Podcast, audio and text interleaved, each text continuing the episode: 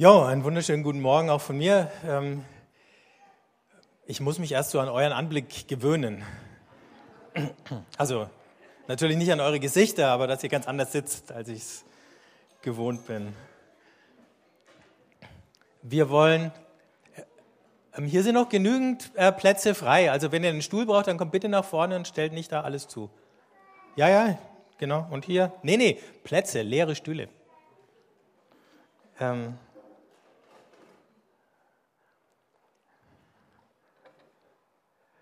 Gut, ähm, wir wollen an diesem und den äh, kommenden Sonntagen ähm, uns mal ganz vorne in der Bibel einklinken und äh, diese ersten Geschichten aus dem ersten Buch Mose mal lesen und mal fragen, ähm, was das für uns bedeutet oder was es uns zu sagen hat. Ich lese ganz vom Anfang aus 1. Mose 1.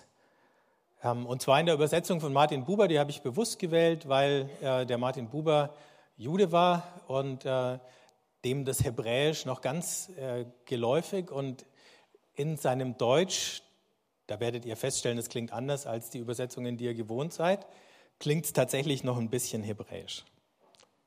Das hilft beim Verstehen. Im Anfang schuf Gott den Himmel und die Erde. Die Erde aber war Irsal und Wirsal, Finsternis über Urwirbels Antlitz, Braus Gottes schwingend über dem Antlitz der Wasser. Gott sprach, Licht werde, Licht ward. Gott sah das Licht, dass es gut ist.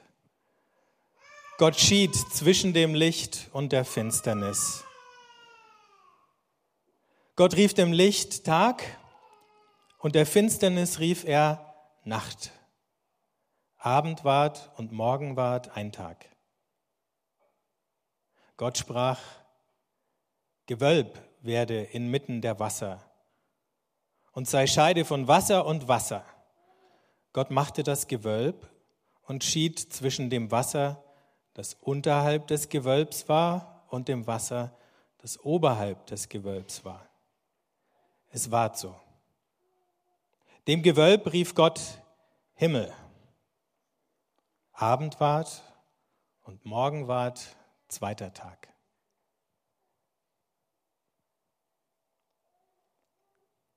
Im Anfang sind die ersten beiden Worte. Die tauchen im Neuen Testament wieder auf zu Beginn des Johannesevangeliums, im Anfang, war das Wort. Im Anfang bedeutet keine ferne Vergangenheit für die Leute, die damals gelebt haben, ähm, im alten Orient oder in der Antike. So wie für uns heute, wir haben irgendwelche Milliardenzahlen im Kopf, die die Erde alt ist. Ähm, und der Anfang ist unendlich weit weg. Aber hier ist nicht die Rede von einer fernen Vergangenheit, sondern vom Grund aller Dinge. In der lateinischen Übersetzung ähm, dieses Textes heißt es in principio. Und da steckt dieses deutsche Wort Prinzip drinnen. Ähm, auch da ist klar, hier ist von der Grundlage die Rede, vom Grund aller Dinge. Nicht einem fernen vergangenen Grund, sondern einem gegenwärtigen, bleibenden Grund. Grund. Und das ähm, griechische Wort, was da für Anfang steht, das taucht in solchen Fachbegriffen, wie wir sie aus der Psychologie kennen, auf, zum Beispiel der Archetyp, ein Urtyp. Das sind keine Dinge aus ferner Vergangenheit, sondern Dinge, die ganz lebendig sind. Also, wie soll ich sagen, seelische Muster, die durch irgendeinen äh, Impuls von außen auf einmal aktiviert werden und plötzlich bin ich der Krieger oder die Prinzessin oder was es dann sonst alles so für Bilder gibt. Ähm, in unseren Märchen finden wir sie alle wieder. Also Urbilder. Und hier bekommen wir ein Urbild von unserer Welt. Sowas wie eine Wesensschau, das, was zählt, das, was bleibt, das möchte dieser Text beschreiben. Im Unterschied zu wissenschaftlichen Texten, wie wir sie kennen und wie ihr sie findet in euren Physik- oder Biologiebüchern, ist hier nicht die Rede von Messen, von Wiegen, von Vergleichen, nicht von Zahlen, mit denen unsere Wissenschaftler und Forscher ähm, arbeiten und gar nicht anders können, sondern hier findet die Schöpfung in Form von einem Gespräch statt. Gott redet und die Dinge werden. Und aus dem, was geworden ist, macht er dann nochmal was. Dann langt er auch nochmal hin. Dieser Gott, von dem wird überhaupt nicht erklärt, wo er herkommt, der war einfach da. Der ist einfach da, der ist ungeworden, der steht außerhalb oder dem gegenüber, was er da schafft. Und weil er nicht in seine Schöpfung aufgeht, ist er frei und kann sich ihr gegenüber verhalten. Und wenn wir dann gleich mal einen Vergleich wagen mit ähnlichen Erzählungen aus ähnlicher Zeit, dann werden wir feststellen, diese Geschichte, die uns da erzählt wird, ist sowas wie so ein Anti-Mythos. Damals hat man einen Mythos verwendet, also eine Geschichte, die man erzählt hat, um eben zu erklären, wie die Welt so ist, damit jeder sich in dieser Welt zurechtfinden kann. Und diese Mythen der Nachbarvölker haben eigentlich immer auch zum Ziel gehabt, äh, die herrschenden Verhältnisse zu erklären unter Bezug auf die Götter, die die Welt so gemacht haben, wie sie ist, damit die Leute sich mit diesen herrschenden Verhältnissen auch arrangieren können. Das sehen wir dann gleich. Wo wir Gott hier sehen, ist, dass er als Schöpfer zwei Dinge macht. Erstens, an den ersten drei Tagen ist er damit beschäftigt, zu scheiden oder zu unterscheiden. Wir haben es schon gesehen. Gott scheidet zwischen dem Licht und der Finsternis. Und am zweiten Tag, da war nur Wasser da, baut er ein Gewölbe und scheidet zwischen dem Wasser, was oberhalb von dem Gewölbe ist. In der Sintflutgeschichte zieht er dann sozusagen da die Stöpsel raus und dann läuft das wieder voll, dieses Gewölbe. Und zwar von oben und von unten. Drunter ist auch Wasser. Auch da kommt Ich habe so einen Trailer gesehen von einem Noah-Film, der jetzt in die Kinos kommt. Und lustigerweise, das haben sie verstanden, schießt da auch das Wasser aus dem Boden in dem Trailer. Habe ich mir gedacht, gut, habt ihr das gemacht? Ob der Noah-Film gut ist, bitte. Keine Ahnung. War keine Empfehlung. Aber das haben sie verstanden. Also dieser Lebensraum, der da entstehen soll für die Geschöpfe, wird geordnet oder er wird differenziert, würden wir heute sagen. Also Licht und Finsternis, Flut und Firmament, das ist dieses Gewölbe. Ähm, Land und Meer am dritten Tag werden voneinander geschieden. Und dann bringt das, was Gott schafft, auch selber wieder Geschaffenes hervor. In dem Moment, wo Land existiert, wächst aus der Erde, wachsen aus der Erde die Pflanzen. Und dann füllt Gott den Raum. Am vierten Tag schafft er die Himmelskörper, Sonne, Mond und Sterne und hängt sie da an dieses Gewölbe. Das war schon eine ziemliche Provokation, weil vermutlich dieser Text in Babylon geschrieben wurde während des Exils und die babylonischen Götter sind mit den Sternen identifiziert worden. Und wenn da so ein anderer Gott herkommt und die Sterne wie Lampen an die Decke hängt, dann ist schon klar, dass die Götter der Umwelt damit degradiert worden sind zu reinen Lichtquellen. Am fünften Tag kommen die Meerestiere, die das Wasser füllen und die Vögel die den Himmel erfüllen. Am sechsten Tag wird das Land erfüllt mit den Landtieren und den Menschen. Beide an einem Tag.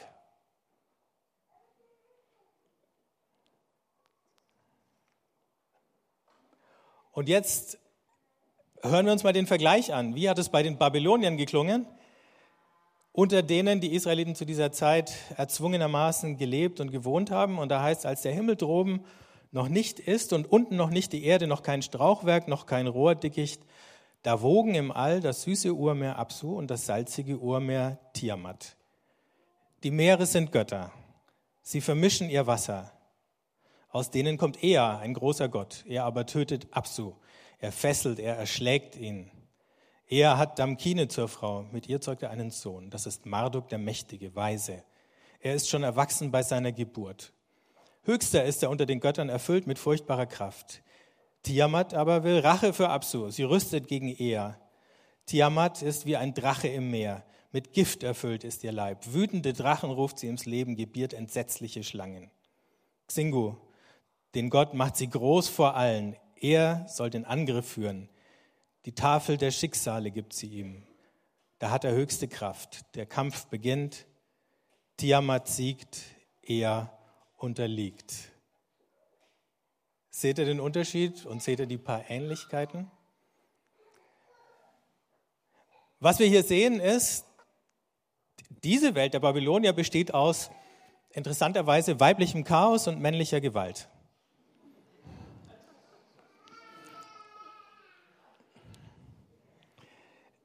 Und die verschiedenen Götter sind mit verschiedenen Elementen und Kräften in dieser Welt, werden sie identifiziert, die sind extrem handgreiflich, äh, sie vermehren sich, ähm, aber dann töten sie sich auch gegenseitig im Kampf um die Macht.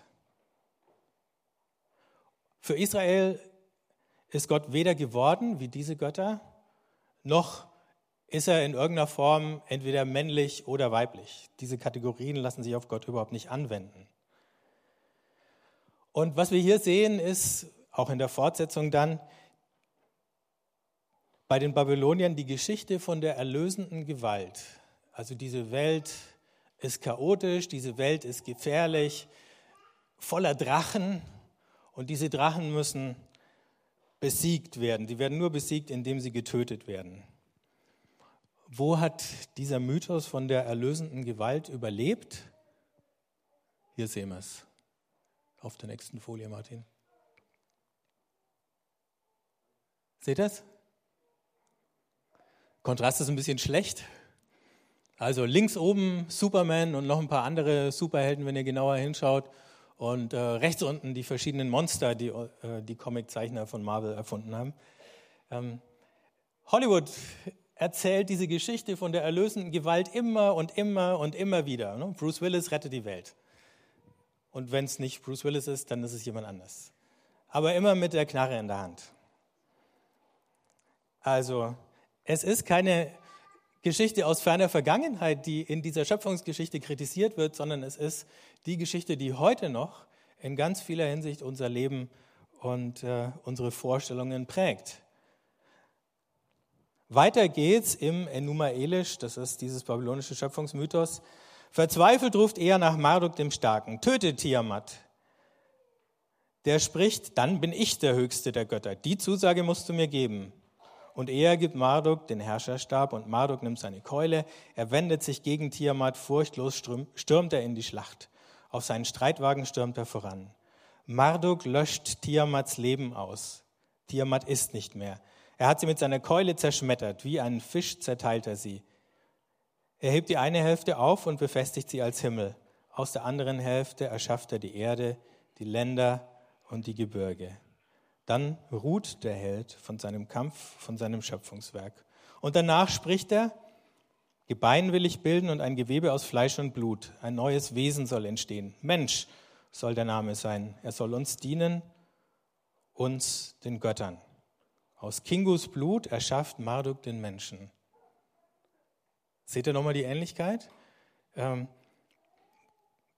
in der jüdischen Schöpfungsgeschichte baut Gott ein Gewölbe und trennt das obere Meer vom unteren Meer. Hier wird Tiamat, die das Salzmeer verkörpert, erschlagen und aus den zwei Hälften ihrer Leiche, eklige Vorstellung, entsteht die Welt. Das eine Mal eine friedliche Schöpfung, das andere Mal eine blutige Schöpfung, deren Mord vorausgeht.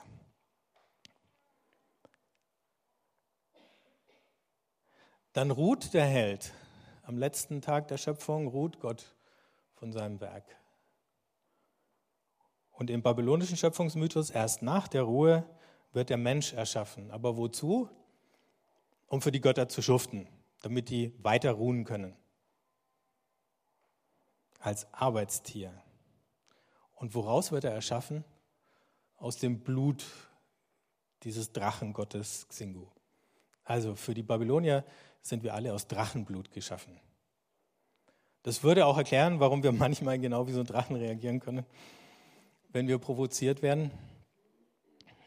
Aber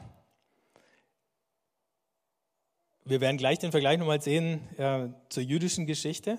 Also Der Mensch, die Welt entsteht aus Leichenteilen, der Mensch aus dem Drachenblut, das ist das gleiche Material, aus dem die Götter bestehen, aber ein völlig anderer Status, nämlich Diener, Sklave. Und die Götterwelt funktioniert wie die Welt dieser altorientalischen Großreiche. Da gibt es eben ganz klar oben und unten und oben sitzen die Könige und der Adel dann wahrscheinlich irgendwie abgestuft und unten sitzt dann halt äh, das gemeine Volk und äh, die müssen dann in dieser Welt, in der wir leben, für die Könige schuften, so wie die Menschen den Göttern unterworfen sind. Das heißt, wenn ihr das so wollt, dann habt ihr diese Pyramiden des alten Orients als äh, Gesellschaftsstruktur. Ähm, ne, oben ein paar ganz wenige und deswegen sind die Könige die Ebenbilder der Götter oder die Stellvertreter, wenn sie nicht den Göttern gleich sind. Und dann nach unten wird es immer weniger göttlich. Aber weil es weniger göttlich ist, muss man auch vor dem nicht mehr so viel Achtung haben. Der normale Mensch hat keine so große Würde. Anders in der Bibel. Gott sprach, machen wir den Menschen in unserem Bild, nach unserem Gleichnis. Sie sollen schalten über das Fischvolk des Meeres, den Vogel des Himmels, das Getier, die Erde, all und alles Gerege, das sich auf Erden regt. Gott schuf den Menschen in seinem Bilde. Im Bilde Gottes schuf er ihn. Männlich, weiblich schuf er sie. Gott segnete sie. Gott sprach zu ihnen, fruchtet und mehrt euch und füllt die Erde und bemächtigt euch ihrer. Schaltet über das Fischvolk des Meeres, den Vogel des Himmels und alles Lebendige, das auf Erden sich regt. Kein Mord, kein Blut, kein Drachen. Aber es ist von einem Ebenbild die Rede. Und das wird jetzt nicht auf manche Menschen angewandt, sondern auf den Menschen. Das ist eine Gattungsbezeichnung, so wie ähm, wir, keine Ahnung, von, äh, ja, das Auto. Danke. Ich habe jetzt was Biologisches gesucht, aber ähm, das Rotwild, ähm, da haben wir es schon. Ähm, wir haben sonst immer nur Plurale, aber ähm, für die Juden ist Ha-Adam, so heißt er, der Mensch. Und damit sind wir alle gemeint. Also sind wir alle eingeschlossen. Ähm, in der Antike haben Könige überall in ihrem Reich Bilder von sich aufstellen lassen. Und das bedeutet, diese Bilder haben deutlich gemacht, wer hier das Sagen hat. Standbilder als Zeichen der Herrschaft. Jetzt macht Gott die Menschheit zu seinem Standbild, zu, seinem, zu dem Zeichen seiner Gegenwart auf der Erde. Ähm, aber das bedeutet, wenn ich Zeichen seiner Herrschaft bin, dann bin ich nicht in dem gleichen Sinn ihm unterworfen, wie diese altorientalischen Könige ihre Bevölkerung unterworfen und unterdrückt gehalten haben. Im Gegenteil, als Mensch bin ich dann Gottes Bevollmächtigter auf der Erde, sein Beauftragter. Worin sind wir als Menschen Gott ähnlich oder gleich? Wir sind ähnlich, weil wir beziehungsfähig sind, weil wir, die meisten von uns, irgendwann sprachfähig werden, weil wir sowas wie ein Selbstbewusstsein haben, über uns selber nachdenken können. Und die Liste ließ sich jetzt noch weiterführen, aber das sind nur so ein paar Dinge, die uns ja auch von den anderen Lebewesen unterscheiden. In einem Biologiebuch habe ich vor einer Weile mal äh, eine schöne Formulierung gelesen. Da hieß es, der Mensch ist das Tier, das wir sagt. Das unterscheidet uns von allen anderen Geschöpfen, dass wir das können. Wir sagen. Und das finde ich eigentlich sehr schön. Sonst, was unsere Körperfunktionen angeht, ist sehr viel sehr ähnlich mit zumindest den anderen Säugetieren. Aber diese Fähigkeit ähm, ist nur uns Menschen gegeben. Und damit natürlich auch eine bestimmte Verantwortung. Wir sind so geschaffen, dass wir füreinander, für uns selber und für Gott ein Gegenüber sein können. Und das bedeutet,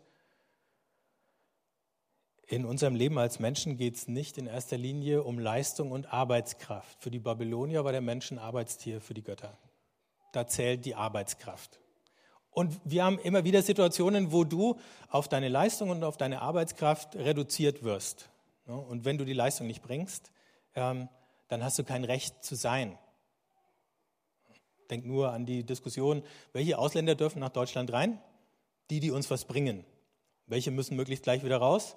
Die uns was kosten können. Wir machen einfach knallharte Kosten-Nutzen-Rechnungen und zumindest manche Parteien sagen dann, die müssen dann halt raus, wenn sie uns mehr kosten als bringen. Ist das vereinbar mit dem, wie Gott über Menschen denkt? Nein, das ist es nicht. Und das heißt, diese Geschichte erzählt uns, das Leben ist kein Wettrennen, wo nur die Schnellsten und die Besten überleben. Es geht nicht um ein Aussieben oder eine Ausscheidung. Es geht nicht um einen Überlebenskampf, in dem sich der Stärkste durchsetzt. Und es ist auch keine Castingshow, wo der, der am besten ankommt, allen Applaus bekommt und alle anderen werden vorher irgendwie abserviert. Und da sehen wir schon, was diese Geschichte eigentlich ist, damals wie heute, ist sowas wie Machtkritik oder Systemkritik. Ähm, damals hat sie diese, diesen babylonischen Götterhimmel entzaubert und gesagt, nichts als Lampen an der Decke. Und dann, wenn man die Geschichte anschaut, zum Teil auch noch relativ fragwürdige Lampen, keine großen Lichter, die da hängen. Und heute eben all diese Wirtschaftlichkeitsberechnungen, all diese Wertzuschreibungen oder Infragestellungen von unserem Wert ähm, stellt es genauso in Frage, wenn wir hören, wir sind zum Bild Gottes geschaffen. Und jetzt noch eine kleine Beobachtung, die auch ganz wichtig ist. Ähm, ich habe in der letzten Woche mit ein paar Leuten ähm, heftig darüber diskutiert. Nämlich die Frage, wie verhält sich hier mit Männern und Frauen? Es hieß ja, Gott, schafft, Gott schuf den Menschen zu seinem Bilde, zum Bilde Gottes schuf er ihn und dann männlich und weiblich. Da steht nicht Mann und Frau, sondern männlich und weiblich, nur die beiden Adjektive. Ähm, und die Frage ist, ähm, wie verhält sich das mit der Geschlechtlichkeit und der Ebenbildlichkeit? Manche sagen, erst Mann und Frau in ihrem Gegenüber spiegeln Gott vollständig wider. Das heißt, nur das Ehepaar ist sozusagen das Ebenbild Gottes. Das lässt sich mit dieser Geschichte schlecht rechtfertigen. Das ist vielleicht ein schöner Gedanke, wenn man glücklich verheiratet ist, in anderen Lebenssituationen eher ein beunruhigender Gedanke, äh, dass man nur ein halber Mensch sein sollte, bloß weil man keinen Partner hat oder sich mit dem, den man hat, gerade schwer tut. Das kommt ja auch vor. Walter Kleiber, ein Kommentator, äh, der war früher Bischof der evangelischen methodistischen Kirche, also sicher kein Radikaler in irgendeiner Hinsicht theologisch, der hat gesagt ähm, über diese Stelle, damit ist nicht eine ursprünglich androgyne Gottesvorstellung vorausgesetzt, also männlich und weiblich in einer Person, und auch nicht die Gottebenbildlichkeit in der Beziehung von Mann und Frau angesiedelt. Wohl aber wird damit ausdrücklich festgestellt, dass alle Menschen an der Würde, der Vollmacht und der Verantwortung teilhaben. Und äh, Miroslav Wolf schreibt, Männer und Frauen haben männlich und weiblich sein nicht mit Gott gemeinsam, sondern mit den Tieren. Gottes Ebenbild sind sie im gemeinsamen Menschsein. Daher sollten wir uns gegen jede Konstruktion einer Beziehung von Gott und Frau sein oder Mann sein sperren, die ein Geschlecht bevorzugt. Klar, nicht Männer sind Gott ähnlicher, das haben Menschen zu allen möglichen Zeiten gedacht. Es sind auch nicht Frauen gottähnlicher, sondern diese Analogie männlich-weiblich, die finden wir bei anderen Lebewesen, aber nicht bei Gott. Wenn ihr mal die Liste anschaut, zum Beispiel von den Früchten des Heiligen Geistes in Galater 5, Liebe, Freude, Friede, Geduld und so weiter, dann würdet ihr euch wahrscheinlich endlos schwer tun, die auf männliche und weibliche Eigenschaften irgendwie zu sortieren sondern das sind Dinge, die können Männer genauso gut wie Frauen und Frauen genauso gut wie Männer. Und das, das Ebenbild Gottes par excellence war kein Ehepaar, sondern ein einzelner Mensch, Jesus, der Menschensohn.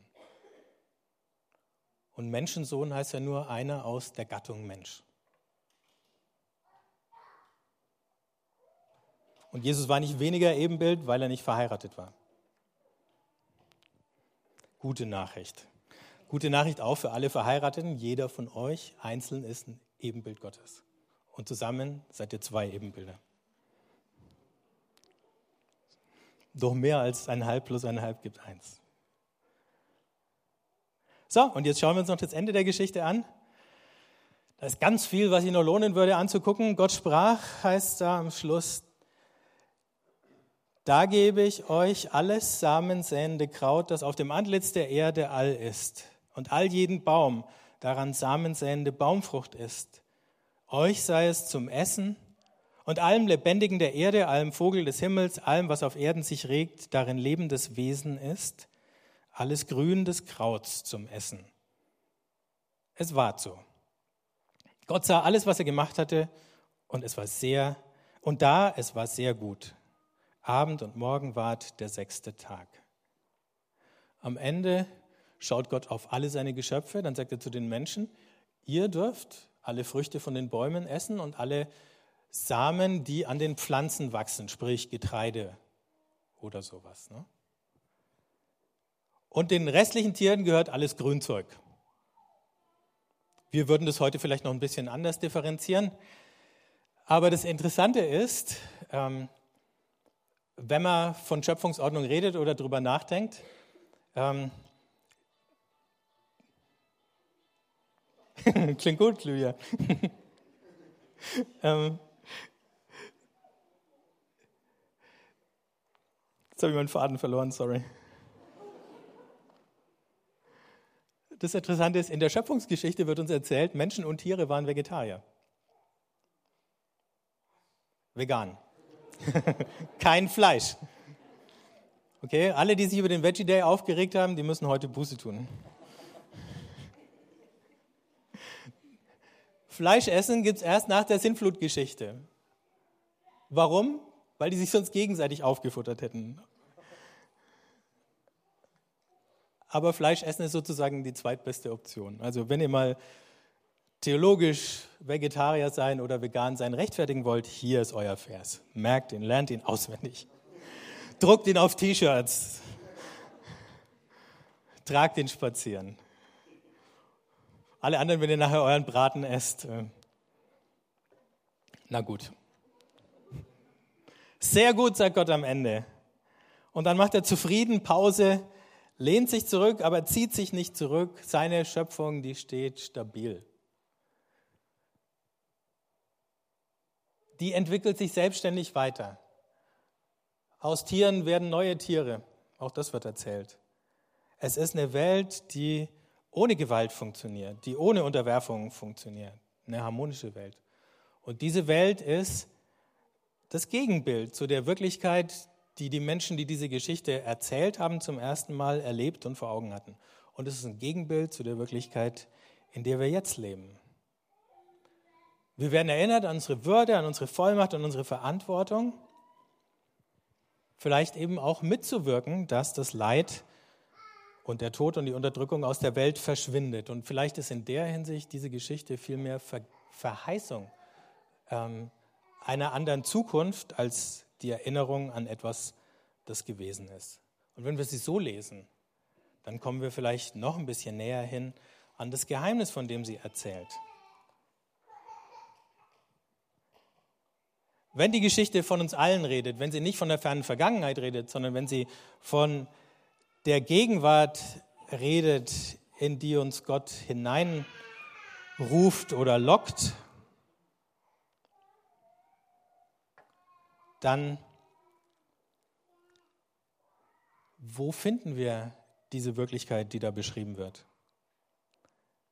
Ich habe vor kurzem ähm, bei dem Mystiker Thomas Merton so einen Satz gelesen, der mich noch ganz lang beschäftigt hat. Den möchte ich euch zum Ende als Gedanken mitgeben. Wo ist diese heile Welt zu finden? Oder wie kommen wir in Kontakt damit? Und da schreibt Merton, das muss ich jetzt langsam lesen, im Zentrum unseres Wesens gibt es einen Punkt des Nichts. Wir könnten jetzt auch sagen, eine Leerstelle, der unberührt ist von Sünde und Illusion, einen Punkt reiner Wahrheit, einen Punkt oder Funken, der Gott völlig gehört, über den wir nie verfügen, von dem aus Gott unser Leben anlegt, der unzugänglich ist für die Fantasien unseres Verstandes oder die Brutalitäten unseres eigenen Willens. Dieser kleine Punkt ist nichts. und der absoluten Armut ist die reine Herrlichkeit Gottes in uns. Es ist sozusagen sein Name, der uns in uns eingeschrieben ist als unsere Armut, als unsere Dürftigkeit, als unsere Abhängigkeit, als unsere Sohnschaft. Er ist wie ein reiner Diamant, der funkelt im unsichtbaren Licht des Himmels.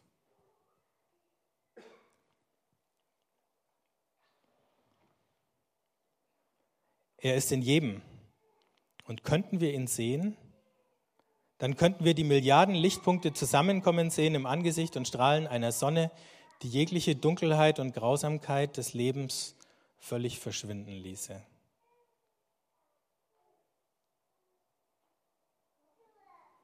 Ein Punkt in uns, den wir nicht bestimmen, den wir nicht manipulieren können. Eine Leerstelle, ein Freiraum, ein Platz, an dem wir Gott begegnen können. Und wenn wir ihm begegnen, dann werden wir verwandelt und wir sehen die Welt mit anderen Augen. Sozusagen so ein Samenkorn des Paradieses in jedem Einzelnen von uns. Das ist es wert, darüber nachzudenken. Das ist es wert, das zu feiern. Werden es auch gleich tun, ähm, indem wir das Abendmahl feiern. Und wenn wir das Abendmahl feiern, dann schauen wir nach vorne auf eine geheilte Welt, auf eine wiederhergestellte Schöpfung, in der all die Tränen abgewischt sind und alles Leiden Ende. Jegliche Dunkelheit und Grausamkeit überwunden ist. Das ist die Hoffnung, die wir haben können. Auch aufgrund von der Geschichte.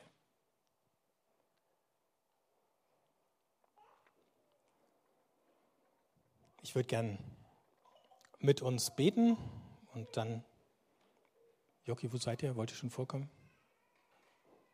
Ah.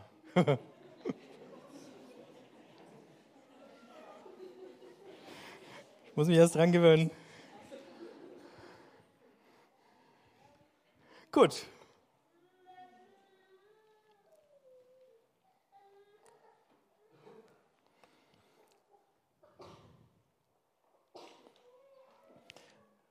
Vater im Himmel, wir danken dir, dass wir in dieser Welt leben können, die du geschaffen hast. Wir danken dir für alles Gute und für alles erfüllte Leben, was wir erleben, was uns geschenkt ist, was wir mit dir und mit anderen Menschen teilen. Hilf uns nicht zu vergessen, wer wir sind.